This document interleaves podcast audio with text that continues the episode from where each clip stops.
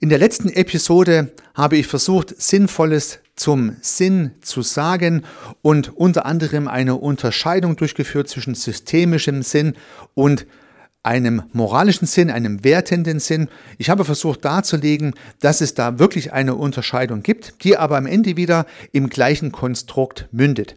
Am Ende des Tages ist die Sinnfindung ein Prozess, die Suche nach dem Sinn ein Prozess und ob jemand meint, ob er angekommen ist und damit aufhört, die Sinnfrage zu stellen, oder ob jemand immer weiter die Sinnfrage stellt, das ist nur eine Facette dieses Weges.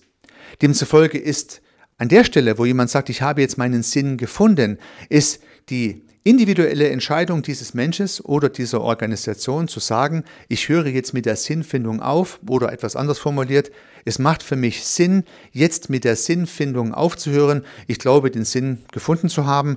Das wäre noch schön formuliert. Aggressiver würden Menschen oder Organisationen sagen, ich habe mich entschieden, die Sinnfindung einzustellen, weil ich mir sicher bin, ich habe jetzt den Sinn gefunden. Ja, Sie wissen alle, liebe Zuhörerinnen, Lieber Zuhörer, je mehr Ausrufezeichen hinter so einer Aussage gesetzt werden, umso schwieriger ist es dann natürlich mit diesen Menschen noch eine anschlussfähige Kommunikation über Sinn führen zu können. Aber das ist wieder eine ganz andere Geschichte. Heute möchte ich mich mit der Frage beschäftigen, warum macht denn diese ganze Sinndiskussion überhaupt Sinn? Hallo und herzlich willkommen zum Podcast Systemisch Denken und Handeln. Mein Name ist Heiko Rössel. Nun noch eine Sache im eigenen Interesse oder vielleicht auch im Interesse von einem meiner Hörer, im Interesse von Sebastian Zwingmann. Sebastian hat mich angeschrieben und wir haben dann miteinander telefoniert und Sebastian hat die Idee, ein Hörertreffen zu organisieren. Sie, liebe Hörerinnen, liebe Hörer, können sich gemeinsam mit mir in einem virtuellen Treffen unterhalten. Sebastian hat dieses Hörertreffen im Juli diesen Jahres organisiert und zwar genau am 21. Juli. Er hat ein entsprechendes Event dafür vorbereitet und organisiert und ich bin ihm unendlich dankbar dafür. Wenn Sie Interesse haben, am Hörertreffen dabei zu sein und andere Hörer des Podcasts und auch mich im Rahmen der Möglichkeiten in Anführungsstrichen persönlich zu treffen, dann schauen Sie doch mal bei dem entsprechenden Event vorbei. Sebastian hat sich die Mühe gegeben, sogar in Google gut zu ranken, dass Sie es gut finden können. Wenn Sie im Google PCHT21 eingeben, ich wiederhole nochmal, PCHT für Podcast Hörertreffen 21, dann finden Sie diverse Beiträge, insbesondere äh, bei dem Veranstalter Eventbrite, wo Sie dann entsprechend dieses Ticket, welches kostenlos zur Verfügung steht, zu diesem Event buchen können.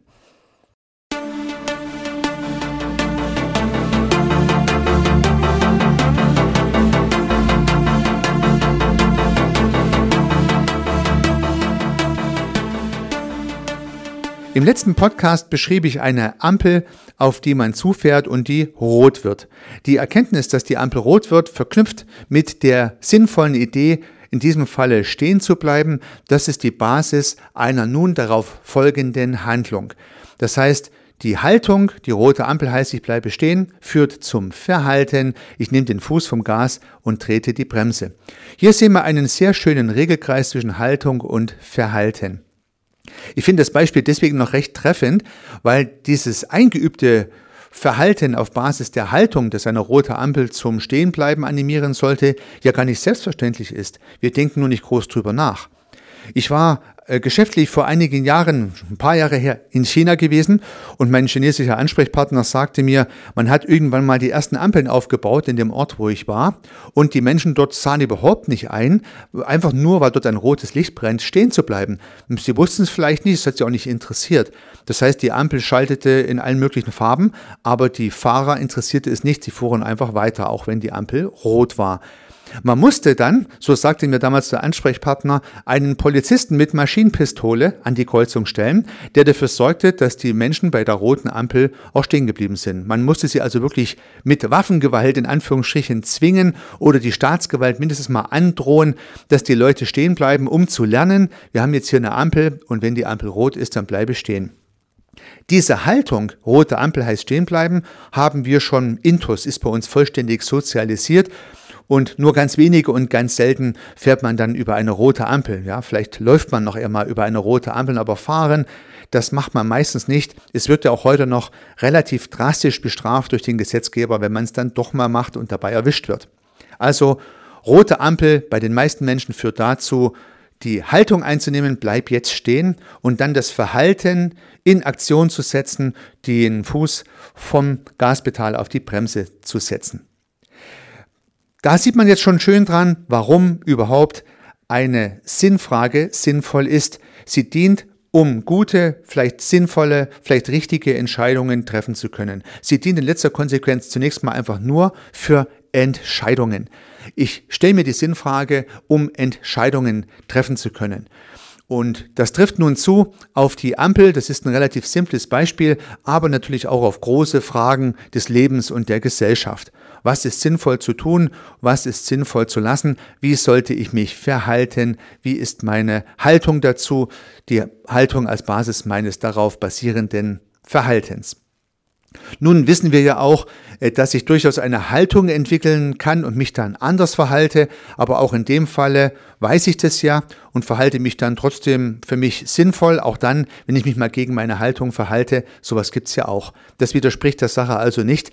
Äh, ist nur noch mal eine besondere Problematik, dass ich auf der einen Seite denke, ich sollte das nicht tun und mache es dann trotzdem. Ja, also das haben wir auch alle schon erlebt, glaube ich. Das lässt sich auch hier ganz klar feststellen.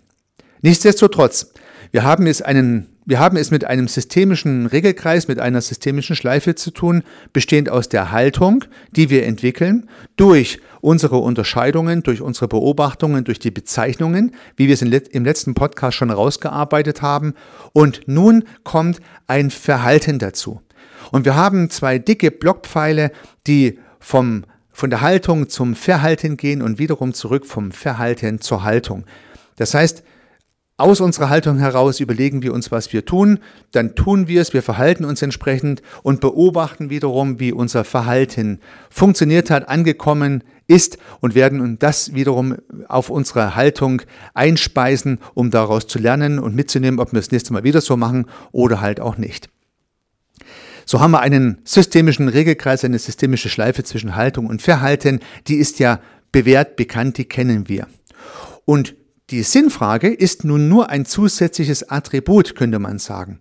Also eine sinnvolle Haltung führt dann zu einem sinnvollen Verhalten. Und gemäß der Definition, die ich versucht habe im letzten Podcast deutlich zu machen, heißt es ja für systemisch Denkende und Handelnde einfach ja immer nur ganz normal zu leben. Wir leben ein sinnvolles Leben, weil wenn wir es nicht tun würden, dann hätten wir schon lange Dinge gemacht, die unser Überleben beeinträchtigt oder verhindert hätten. Also wir prozessieren die ganze Zeit Sinn, indem wir sinnvolle Entscheidungen treffen auf Basis einer sinnvollen Haltung, das eine zu tun, das andere zu lassen. Betrachten wir diesen Sachverhalt vielleicht nochmal in der Unterscheidung zwischen den beiden Sinnsystemen, die wir differenzieren können, zwischen dem psychischen System und dem sozialen System. Und gehen wir vielleicht mal von der roten Ampel weg zu etwas abstrakteren, etwas philosophischeren Fragen, die ja heute häufig mit Sinnfragen assoziiert werden. Also ich glaube, man braucht nicht groß darüber diskutieren, dass es sinnvoll ist, an einer roten Ampel stehen zu bleiben. Aber ist es sinnvoll, äh, die eine Partei zu wählen oder die andere? Ist es sinnvoll, nachhaltig zu leben oder nicht? Ist es sinnvoll, vegan zu sein oder nicht? Ist es sinnvoll, äh, hierarchiefrei zu führen oder lieber patriarchisch?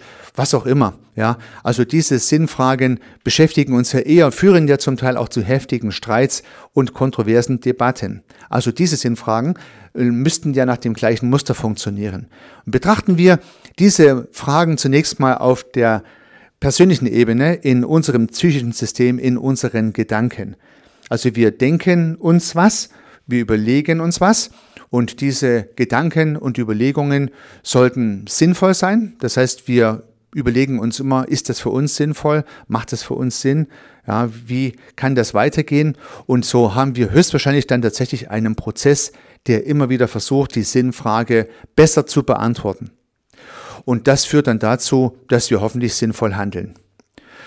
Diesen Prozess als solchen zu akzeptieren und nicht das Ergebnis als solches zu suchen, macht aus meiner Sicht Sinn und befreit ein bisschen von der Last, den Schatz des Sinns finden zu können, sondern wenn ich den Weg als das Ziel deklariere, dann tue ich mich leichter, denn ich weiß, das, was für mich heute sinnvoll ist, muss für mich morgen nicht mehr sinnvoll sein. Vieles wird bleiben, aber einiges kann sich ändern und es ist auch vollkommen okay so. Ja, mit dieser Einstellung kann ich höchstwahrscheinlich etwas leichter durchs Leben gehen. Bei sozialen Systemen verhält es sich ähnlich, wenn nicht genauso. Dort sind natürlich nur die Dinge in der Sinnkommunikation drin, die auch kommuniziert werden. Das heißt, die Sinnkonstruktionen der Einzelnen spielen nur dann eine Rolle, wenn sie durch die Einzelnen auch in Kommunikation gebracht werden. Und dann fokussiert man in Gesprächen, Unterhaltungen, in Kommunikation auch auf gewisse Sachverhalte, die einem sinnvoll erscheinen oder nicht sinnvoll erscheinen. Und so ist dann das Verhalten der Organisation des Systems als Ganzes. Das würde also im Prinzip ganz genauso funktionieren. Das macht also auch Sinn. Eingangs sagte ich, dass der Sinn benötigt wird, um gute, bessere oder sinnvolle Entscheidungen treffen zu können. Das ist ja auch im Umkehrschluss. Wenn keine Entscheidungen zu treffen sind, brauche ich auch die ganze Sinnüberlegung nicht. Dann arbeite ich nach Routinen. Das ist vielleicht nochmal ein ganz wichtiger Gedanke. Ich brauche die ganze Sinndiskussion und Sinnüberlegung nur dann, wenn Entscheidungen anstehen. Wenn ich nichts entscheiden möchte oder entscheiden muss, dann gelten die Routinen, die seither als sinnvoll gelernt wurden. Und dann muss ich die Sinnfrage nicht neu diskutieren, dann bleibt meine Sinnwelt so, wie sie seither war. Wenn die Ampeln immer noch äh, rot, gelb und grün sind, dann kann ich die altbewährten Regeln, die ich gelernt habe, weiterhin verwenden. Wenn neuerdings überall Kreisverkehre aufgebaut werden, dann muss ich mir andere Handlungsmechanismen überlegen und andere Unterscheidungen durchführen und ein anderes Verhalten üben. Das haben wir ja auch alle hinlänglich hinbekommen. Das heißt, die Notwendigkeit oder der Wunsch, Entscheidungen zu treffen, führt dazu, dass überhaupt Sinndiskussionen geführt werden. Oder andersrum gedacht, wenn sehr viele Entscheidungen im Raum stehen, dann ist die Wahrscheinlichkeit hoch, dass auch irgendwann diese Sinnfragen diskutiert und gestellt werden. Denn wie soll ich eine Entscheidung treffen, wenn ich nicht weiß, ob sie sinnvoll ist oder nicht? Oder andersrum gesprochen, wenn keine Entscheidung notwendig ist, ich weiter nach den Routinen arbeite, dann ist das Sinnkonstrukt stabil, dann sind die Sinndiskussionen abgeschlossen und zu Regeln geworden, zu Routinen und dann habe ich ein stabiles, funktionierendes System oder ein funktionierendes, stabiles Denken. Stabil im Sinne von, es bleibt so, wie es ist. Ob das gut oder schlecht ist, sei mal dahingestellt. Meistens stoßen Sinndiskussionen in sozialen Systemen oder Sinnüberlegungen auch bei Menschen nur kleine Bereiche des großen Sinnapparates zur Neukonstruktion an. Das heißt, üblicherweise wird nicht alles in Frage gestellt, sondern nur ein gewisser Bereich vom Ganzen. Ich würde vielleicht sogar meinen, dass es sinnvoll ist, nur kleine Bereiche, am besten, wenn überhaupt, eins nach dem anderen zu bearbeiten, da sowohl unser psychisches System und unsere sozialen Systeme natürlich nach Stabilität trachten.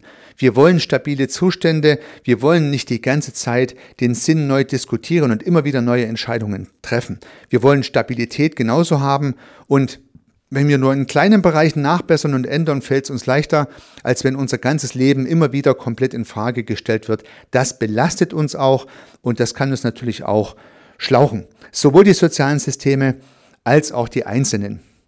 Letztens hatte ich ein Telefonat mit einer großen deutschen Organisation, mit einer Managerin und wir hatten über diverse Probleme in der Organisation gesprochen und ich habe dann gesagt, ja gut, man sollte das äh, gemeinsam mit dem Team bereden, am besten organisieren wir dafür Workshops. Und dann war ihre Aussage, nicht schon wieder einen Workshop, nicht schon wieder einen Workshop.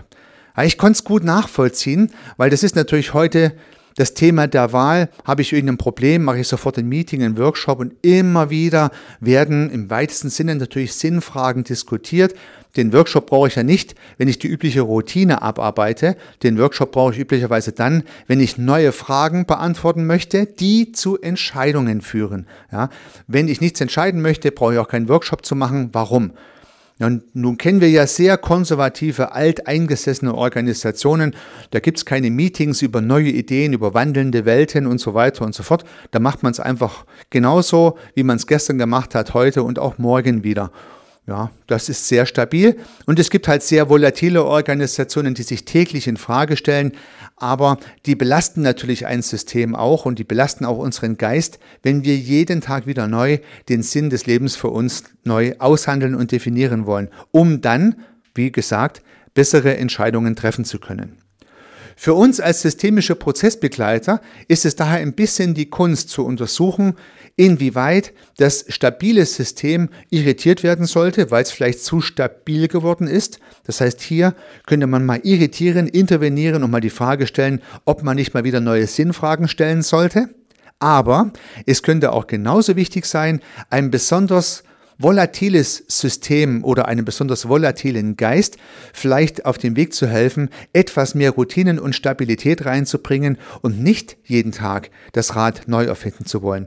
Dieser zweite Gedanke passt natürlich gar nicht in unsere heutige Zeit, wo viele jeden Tag alles neu machen wollen, aber es belastet und überlastet Systeme und auch Psychen. Es macht durchaus Sinn, auch mal Routine einkehren zu lassen.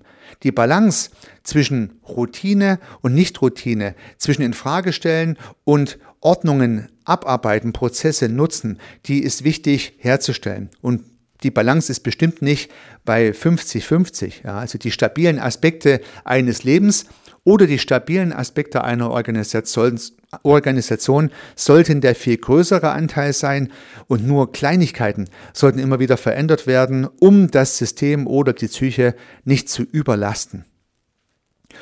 Ja, und so bleibt uns gegebenenfalls als Beobachter zu beobachten, inwieweit psychische Systeme oder soziale Systeme entweder in dauernden Diskussionsschleifen sich verhängen und im Prinzip keine Stabilität reinbekommen oder andersrum, ob es sehr eingefahrene Strukturen und Organisationen gibt, die sich überhaupt nicht mehr die Sinnfrage stellen.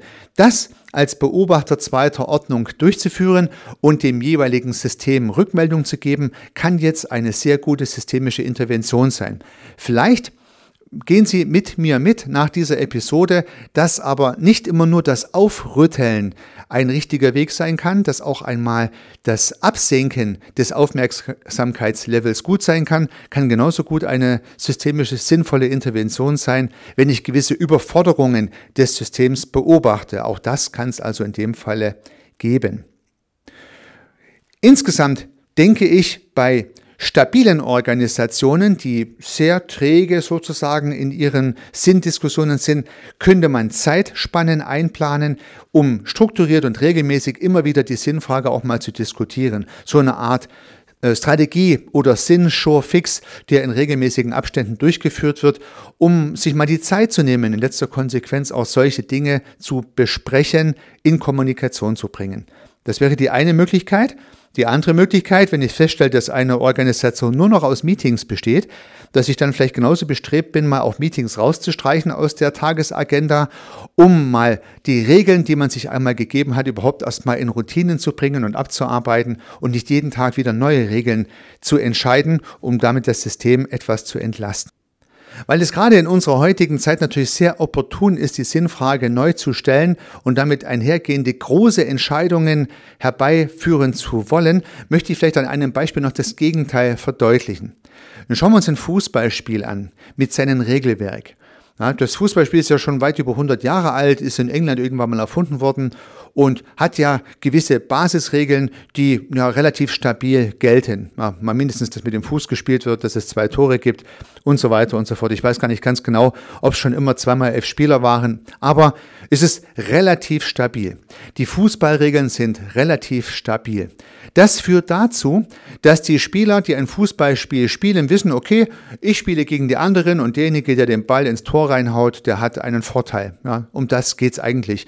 Verhindere, dass die ein Tor bei mir reinhauen, sorge dafür, dass ich ein Tor bei den anderen reinhau. Das ist mal so die Regel. Das kann ich jetzt noch ein bisschen ausdifferenzieren mit diversen Einwurfregeln, Abseitsregeln, Foulregeln und so weiter. Aber das Spiel ist relativ simpel. Deswegen können viele Menschen auf der Welt, ohne groß zu überlegen, schon Kinder, ohne groß zu überlegen, Fußball spielen. Das macht die Popularität dieses Spiels aus. Es klappt gut, die Regeln sind einfach, man kann sie sich gut merken. Auch für den Zuschauer übrigens ist es ganz easy. Ja, der Zuschauer schaut sich das Fußballspiel an und wenn ihm keiner erklären würde, wie die Regeln sind, na, vielleicht bis auf die berühmte Abseitsregel. Alle anderen Regeln erschließen sich relativ schnell und nach einem Spiel weiß man schon so in etwa, wie so ein Fußballspiel regeltechnisch funktioniert. Das heißt, die Spieler und die Zuschauer können aufgrund der stabilen Regeln gut mit dieser Geschichte umgehen. Immer wieder mal gibt es die Diskussion über die Regeln und dann wird mal eine Kleinigkeit angepasst. Ah, dann wird mal eine Torkamera aufgebaut, dann wird mal ein Videoassist eingebaut und so weiter und so fort. Aber es gibt immer nur kleine Änderungen. Groß verändert man das Spiel nicht. Und da sieht man schön dran, dass es sowohl für die Spieler als auch für die Beobachter offensichtlich gut ist, wenn das Spiel sehr stabil bleibt Nichtsdestotrotz wird es modernisiert, wird auf neue Gegebenheiten angepasst, dass es spannend und interessant bleibt. Und ich finde, am Beispiel des Fußballspiels, was man sich vielleicht auch mitnehmen kann aus dieser Episode, wird schön deutlich, dass man gucken muss, dass viele Elemente eines Systems oder auch von Gedankenapparaten in der Psyche stabil bleiben können und nur das ein oder andere ein bisschen modernisiert und angepasst wird, dann fühlen alle Beteiligten keine Überforderung und dann macht es immer Spaß, auch zukünftig immer wieder mal die Regeln zu optimieren. Ja, dann sind die Change-Prozesse nicht so riesig und dann macht es vielleicht auch mehr Freude, daran mitzuarbeiten, dann sind die Widerstände geringer und so weiter und so fort. Ja, in dem Sinne hoffe ich, dass Sie Regeln hinbekommen, die angemessen stabil sind und dennoch eine ausgewogene Balance herstellen mit der Bereitschaft von Ihnen oder und Ihrer Organisation, die Regeln auch mal zu hinterfragen und dann Entscheidungen zu treffen für neue Regeln. Ich hoffe, ich konnte Ihnen den ein oder anderen Gedanke mitgeben. Das würde mich freuen. Ich wünsche Ihnen alles Gute, viel Erfolg, unternehmen Sie was, Ihr Heiko Rössel.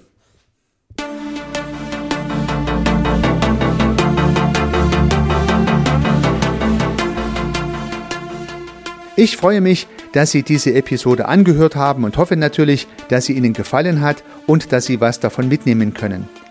Wenn Sie keine zukünftigen Episoden verpassen möchten, dann können Sie den Podcast gern abonnieren. Nutzen Sie dafür den Abonnieren-Button in der Podcast-App Ihrer Wahl.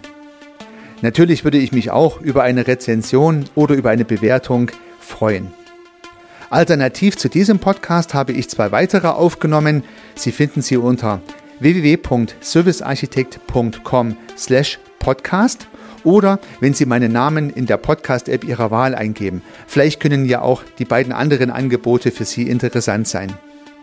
Sollten Sie ein persönliches Gespräch wünschen, dann können Sie das gern unter www.servicearchitekt.com/termin auf meiner Website mit mir vereinbaren. Ansonsten freue ich mich auf ein Wiederhören. Bis dahin, Ihr Heiko Rössel.